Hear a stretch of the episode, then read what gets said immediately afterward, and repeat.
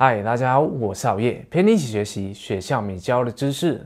在影片正式开始之前，占用大家三秒钟的时间，订阅好夜的频道，打开右下角的小铃铛，才不会错过好夜的任何一支影片。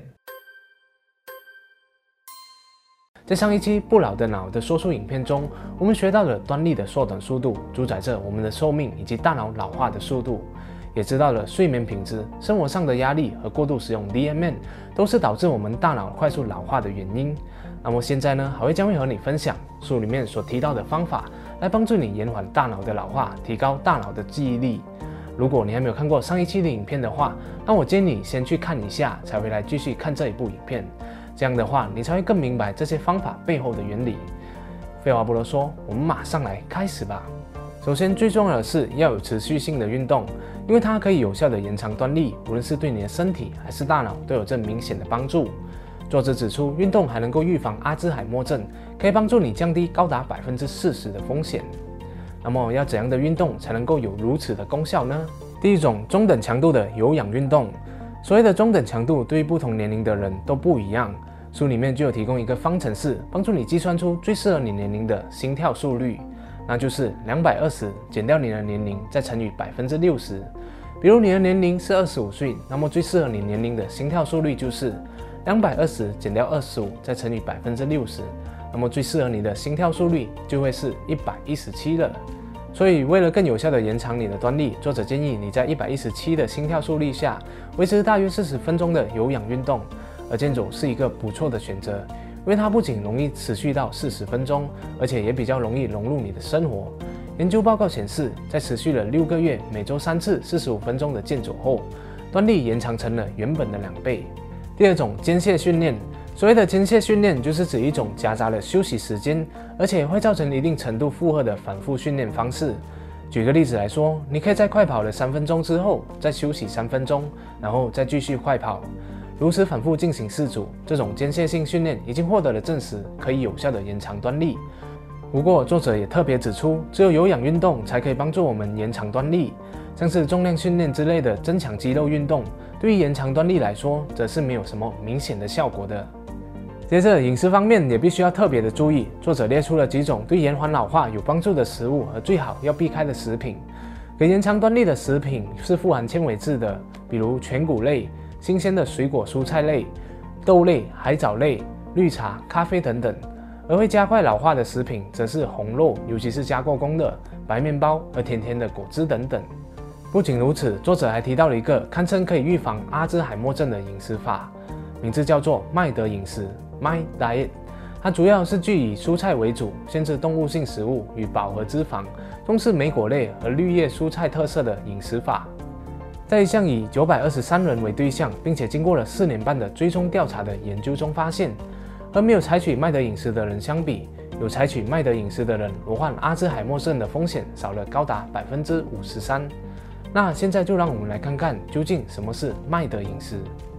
作者列出了十五项的清单，每项食物各算一分，满分十五分。如果你获得了八点五分以上的话，便算是可以符合麦德饮食法了。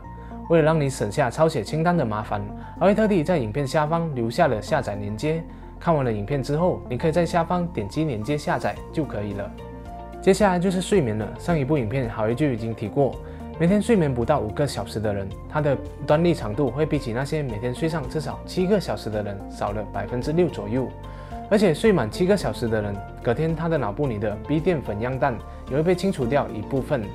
那么就能减少杂质在大脑的积累，从而减少患上阿兹海默症的风险。最后，冥想当然也是一种预防大脑老化的训练。只要持续冥想三个星期，你的端粒就会延长了哦。在上一个影片中，豪也提到，DMN 会消耗大脑百分之六十至八十的能量，让大脑很容易就会感到疲累。这里还会再简单的解释一下什么是 DMN，它就是你什么都不做，发呆的时候也会运作的一种大脑机制。会让你的思想一下飘向过去，一下飘向未来，无法专注眼前的工作。所以冥想就可以让你充满杂念的大脑冷静下来，避免过度消耗大脑的能量。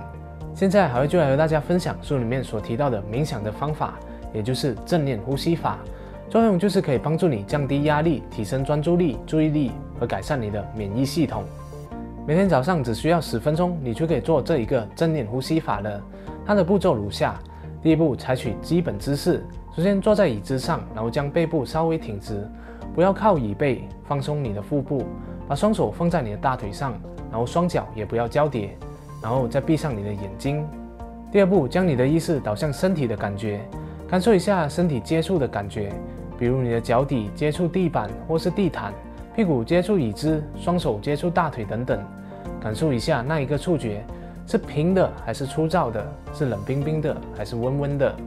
第三步，注意你的呼吸，留意空气从你的鼻孔进入，经过你的鼻腔，一直到你的呼吸管道，最后达到你的肺部那边去。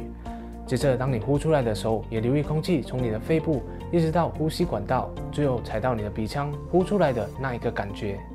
在这个过程当中，你不需要刻意的深呼吸，又或者是控制呼吸，让呼吸自然而然的发生就可以了。你也可以为你自己的呼吸贴上一、二、三等的数字标签。最后一步，出现杂念的时候，重新把注意力放在呼吸上。在冥想的过程当中，出现杂念是很正常的，你不需要责怪自己无法静下心来。你只要留意到杂念出现的时候，再将你的注意力重新放回在呼吸上就可以了。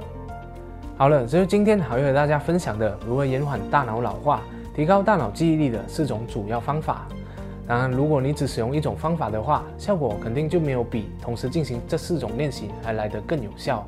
最后，还会想要问问大家的是，看了这一个影片之后，你有没有觉得防止大脑老化其实可以很简单，成本也不需要很高，甚至你也不需要花钱吃什么保健品？那除了刚才好爷所提到的这四个主要方法以外，你还有什么方法是可以保持大脑年轻的呢？欢迎大家在下方留言分享，让更多的人知道。谢谢大家的观赏，今天的分享就讲到这里了。如果你喜欢好月的影片的话，就请你订阅好月的频道、点赞和分享哦。我们下一集再见。